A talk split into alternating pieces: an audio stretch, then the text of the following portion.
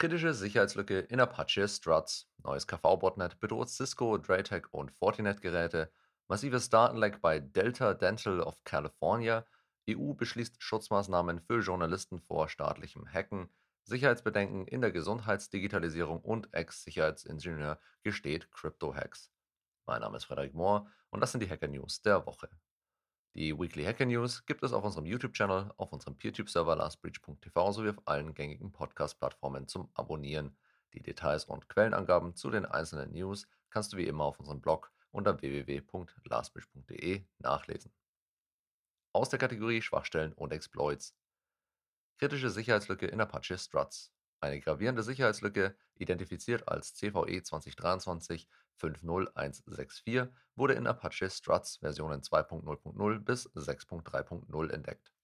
Diese Schwachstelle ermöglicht Path Traversal durch das Manipulieren von Datei-Upload-Parametern und damit das Hochladen von schädlichen Dateien, was zu einer Remote Code Execution führen kann.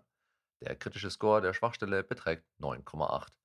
Anwender werden eindringlich gebeten, auf die Versionen Struts 2.5.33 oder Struts 6.3.0.2 oder höher zu aktualisieren, um diese Sicherheitslücke zu schließen und potenzielle Risiken zu minimieren. Aus der Kategorie Hackergruppen und Kampagnen. Neues KV-Botnet bedroht Cisco, Draytech und Fortinet-Geräte. Ein aktueller Bericht enthüllt ein neues Botnet namens KV-Botnet, das sich auf Firewalls und Router von Cisco, Draytech, Fortinet und Netgear konzentriert. Die beiden Cluster KY und JDY sind seit mindestens Februar 2022 aktiv und infizieren Geräte am Netzwerkperimeter. Das Botnetz wird von China aus gesteuert und es wird vermutet, dass der Akteur Volt Typhoon es nutzt. Microsoft hebt vor, dass das Botnetz versucht, sich in normale Netzwerkaktivitäten einzufügen, wobei der genaue Infektionsmechanismus noch unbekannt ist. Das Botnetz kann Dateien hoch- und herunterladen, Befehle ausführen und hat kürzlich Access-IP-Kameras als potenzielle Ziele hinzugefügt. Ein bemerkenswerter Aspekt ist, dass alle Tools offenbar ausschließlich im Arbeitsspeicher vorhanden sind, was die Erkennung erschwert. Massives Datenleck bei Delta Dental of California. Delta Dental of California und seine Tochterunternehmen warnen vor einem umfangreichen Datenleck, bei dem persönliche Informationen von nahezu 7 Millionen Patienten durch eine Schwachstelle in der MOVEit Transfer Software kompromittiert wurden. Über die MOVEit-Schwachstellen haben wir im Juni und Juli diesen Jahres bereits mehrfach berichtet. Und zu diesem Zeitpunkt war bereits klar, dass das Thema mit Sicherheit noch ein paar Mal seinen hässlichen Kopf zeigen wird. In diesem Fall scheint es, dass die Meldung zwar erst jetzt veröffentlicht wurde, der Angriff aber bereits im Mai stattgefunden hat. In diesem Fall wurde die SQL Injection Schwachstelle in MOVEit von der Clop Ransomware Gruppe ausgenutzt. Von dem Vorfall betroffen sind knapp 7 Millionen Kunden, deren persönliche Informationen, darunter Namen, Finanzkontonummern sowie Angaben zu Kredit- und Debitkarten einschließlich Sicherheitscodes. Aus der Kategorie Wirtschaft, Politik und Kultur. EU beschließt Schutzmaßnahmen für Journalisten vor staatlichem Hacken. EU-Institutionen erzielten eine Einigung über den European Media Freedom Act EMFA, der Journalisten vor staatlicher Überwachung schützen soll. Trotz fehlender Ausnahme für nationale Sicherheit wurde der Schutz vor staatlichem Hacken in den Verhandlungen geschwächt. Ein zentraler Streitpunkt war der Einsatz von Spyware. Der Kompromiss sieht vor, dass die umstrittene Formulierung zur nationalen Sicherheit entfernt wurde, stattdessen jedoch ein allgemeiner Hinweis auf die EU-Verträge eingeführt wurde. Der EMFA schreibt nun vor, dass staatliche Behörden für Überwachungsmaßnahmen gegen Journalisten eine richterliche Bestätigung benötigen und ein überwiegend öffentliches Interesse vorliegen muss. Journalisten müssen zudem informiert werden, wenn sie gehackt wurden. Die Einigung betrifft auch andere strittige Punkte des EMFA, darunter die Medienausnahme und die Schaffung des Europäischen Medienboards. Die Zustimmung des Ministerrats und des EU-Parlaments steht noch aus, wird jedoch als Formsache betrachtet. Die Abstimmung im Parlament ist für März 2024 geplant. Trotz gemischter Reaktionen wird die Verordnung als Fortschritt für die Informationsfreiheit in der EU betrachtet. Sicherheitsbedenken in der Gesundheitsdigitalisierung.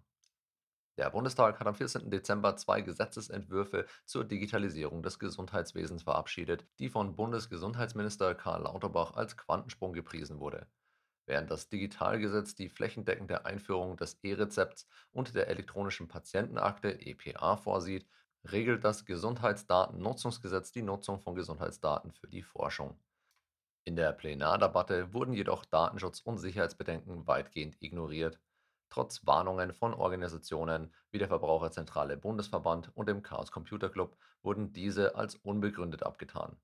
Minister Lauterbach setzt auf einen Opt-out-Mechanismus für versicherte und modernste Technologien, während Kritiker auf Kryptographie und Anonymisierung pochen. Im Parlament stießen die Sicherheitsbedenken auf taube Ohren. SPD-Abgeordneter Matthias Miewes verneinte Gefahren für Gesundheitsdaten und betonte, dass die elektronische Patientenakte den Versicherten die Hoheit über ihre Daten gebe. Die Risiken einer zentralen Speicherung, wie von Experten Ende November aufgezeigt, wurden nicht thematisiert. Ex-Sicherheitsingenieur gesteht Crypto-Hacks. Shakib Ahmed, ein ehemaliger Sicherheitsingenieur eines internationalen Technologieunternehmens, hat sich schuldig bekannt, zwei dezentrale Kryptowährungsbörsen gehackt zu haben. Die Anklage betrifft den Hack der Crypto-Exchange im Juli 2022 und einen weiteren Angriff auf Nirvana Finance. Ahmed, der seine technischen Fähigkeiten für den Diebstahl von über 12 Millionen US-Dollar einsetzte, hat zugegeben, die gestohlenen Gelder zurückzugeben. Ahmed nutzte sein Wissen als Sicherheitsingenieur, um im Juli 2022 die Crypto-Exchange zu hacken. Dabei manipulierte er einen Smart Contract und verursachte gefälschte Preisdaten, die zu überhöhten Gebühren führten. In einem weiteren Angriff auf Nirvana kaufte er mit Hilfe eines Flash-Credits ANA oder ANA-Tokens zu einem niedrigen Preis und verkaufte sie später zu einem höheren Preis an Nirvana, was zu einem Gewinn von 3,6 Millionen US-Dollar führte. Nirvana schloss aufgrund des Verlusts. Ahmed versuchte, die Herkunft der gestohlenen Gelder zu verschleiern, indem er verschiedene Methoden wie Token-Swap-Transaktionen, Bridging von Betrugsgeldern zwischen verschiedenen Blockchains und den Einsatz von Kryptowährungsmixern nutzte. Der 34-jährige Ahmed bekennt sich schuldig und akzeptiert die Zahlung von über 5 Millionen US-Dollar als Wiedergutmachung. Das Strafmaß wird am 13. März 2024 von Richter Victor Marrero festgelegt. Das war's auch schon wieder für diese Woche. Die Weekly Hacker News gibt es auf unserem YouTube-Channel oder als reine Audioversion auf rss.com sowie diversen Podcast-Plattformen zum Abonnieren. Damit verabschieden wir uns in die Weihnachtspause. Wir wünschen euch allen frohe Weihnachten und einen guten Rutsch ins neue Jahr. Danke fürs Zuhören und bis zum nächsten Mal. Stay safe.